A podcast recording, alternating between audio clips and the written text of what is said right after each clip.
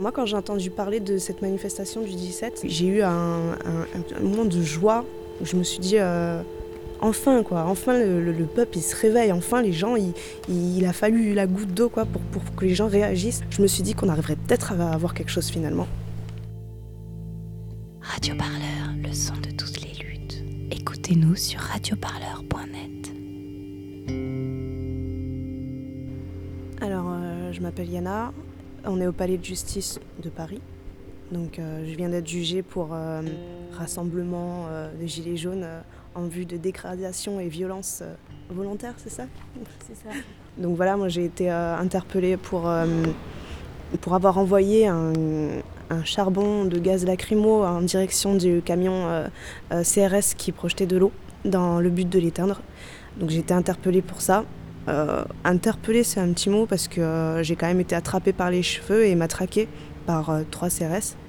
Des grands CRS, moi qui fais 1m56, ça fait peur. Et donc voilà, dans, cet acte de violence, le, réflexe qui selon moi est humain, euh, ça a été euh, de me défendre avec ce que j'avais dans la main, donc euh, notamment la, bombe de peinture que j'avais trouvée quelques minutes plus tôt par terre. Donc j'ai balancé un peu de peinture en direction des casques des CRS pour les éblouir, pour qu'ils arrêtent de me frapper, pour pouvoir me dépêtrer et m'enfuir. Donc malheureusement j'en ai eu un dans l'œil.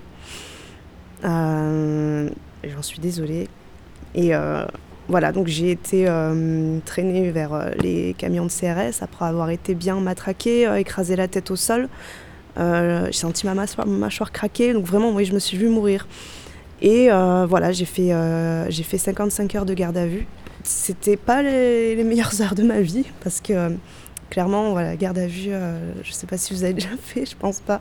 C'est une boîte, pour moi, j'appelle ça une boîte pleine de pipi, c'est d'urine, de, de, de, crachats, il y avait du sang, il y avait toutes choses euh, non identifiables. Donc voilà, j'ai comparu aujourd'hui, euh, le 7 euh, janvier, pour ces actes et l'identité imaginaire que j'ai donnée aux gendarmes. Vous leur dites pas votre vrai nom Non, non parce que dans ma frustration, j'avais pas envie qu'ils sachent comment je m'appelle. Je, sais pas pourquoi. La, colère, la peur, la frustration. Et, et euh, ouais, j'avais pas envie de leur donner ce plaisir de savoir qui je suis. Donc euh, j'ai donné une, identité imaginaire. Et puis euh, peut-être aussi dans l'espoir de, de, me dépêtrer, d'arriver à, à, partir sans. Finalement, parvenir à vous sortir de Voilà. Le président du tribunal, vous êtes décrite comme étant un peu naïve. vous avez dit, mais vous venez, vous venez à la manifestation filmer. Euh, c'est votre première manif, mais vous sentez bien que ça va taper. Alors, est-ce que vous êtes vraiment si naïve que le président du tribunal le dit? Alors, en termes de, manifestation, oui, c'était ma première manifestation. Euh, j'avais aucune euh, idée de comment ça allait dégénérer, parce que c'était l'acte 2. Donc, ça a dégénéré à partir de l'acte 2 en milieu de journée. Et c'est à ce moment-là que je me suis fait interpeller, donc j'ai même pas eu le temps vraiment de, de, de, participer euh, d'être présente au moment des, des, faits où il y a eu vraiment des violences et des dégradations. Et euh, oui, oui, naïve, oui, c'est le mot parce que euh, j'y étais un peu voilà, dans l'idée de faire euh, ma journaliste. Et, euh, puis j'étais près des CRS, j'étais très près des CRS et je pensais que les CRS, ils interpellaient que les personnes réellement violentes et dangereuses. Et moi, je ne l'étais pas, donc je ne me suis pas sentie réellement en danger par rapport aux CRS, mais plus à la situation dans laquelle on était. Vous avez dit avoir été interpellé parce que vous avez renvoyé un, un lacrymo dans un canon à eau. Est-ce que vous saviez que vous aviez ça? En vous, cette capacité à vous défendre, à réagir face euh, à ce que vous identifiez clairement à ce moment-là comme une menace Non, euh, été surprise moi-même. Euh, j'avais un peu ce côté d'euphorie et de, et de peur. quand on a tout ça mélangé, on ne sait pas vraiment de quoi on est capable. Et puis c'est vrai que là, je ne m'imaginais pas du tout faire des, trucs comme ça, prendre un lacrymo. D'ailleurs, je me suis brûlée parce que je ne savais pas que c'était aussi chaud. Euh, c'était la première et la dernière fois que, attrapé un, un, charbon lacrymo. Euh, est-ce que euh, on peut revenir un petit peu sur les, raisons de, votre venue à Paris? Parce que vous êtes gilet jaune, vous avez dit quelque chose de très fort, moi je trouve à l'audience. Vous avez dit Je suis gilet jaune, je reste gilet jaune, même si j'irai plus manifester.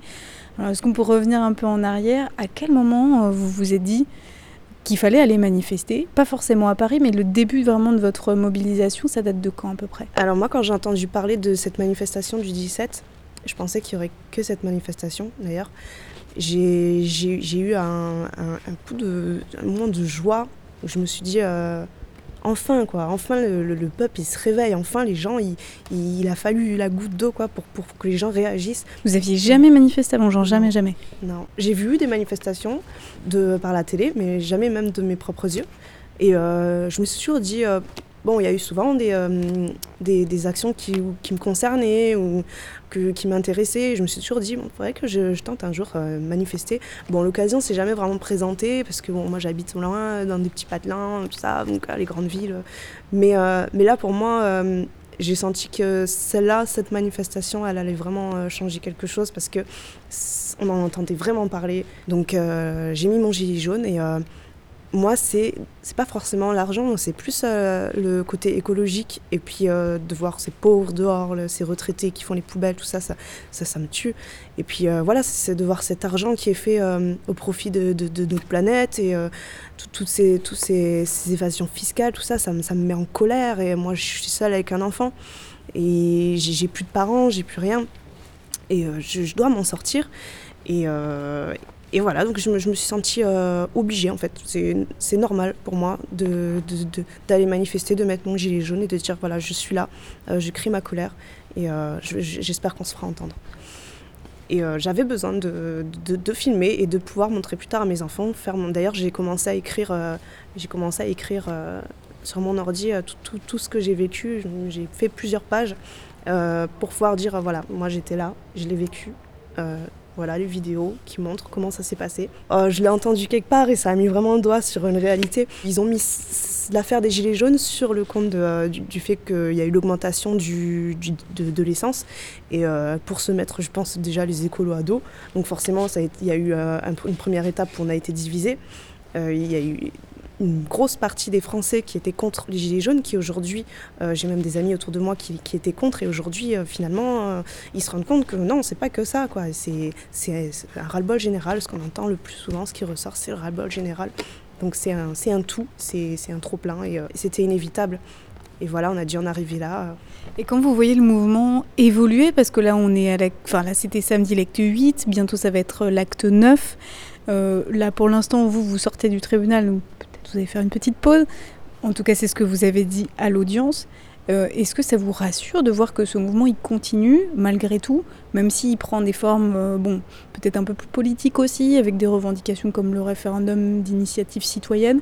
Comment vous voyez-vous l'évolution du mouvement? Ça me rassure, oui et non. Vraiment, euh, ça me fait peur parce que j'ai vu les morts, les blessés, voilà, et on sait que ce ne sera pas fini tant que les actes euh, s'enchaîneront.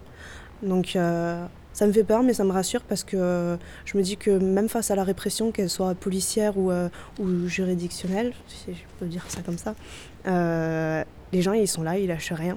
Donc moi, pour ma part, je suis maman, je peux pas me permettre de continuer à, manifester. Par contre, oui, aller sur un rond-point ou faire des choses légales, ça je le ferai. Et puis je continuerai à faire partager mes avis euh, et, ce qui peut encore euh, aider aujourd'hui à, motiver les gens euh, à manifester. Je pense que c'est le début d'une révolution qui me fait peur, mais qui rassure.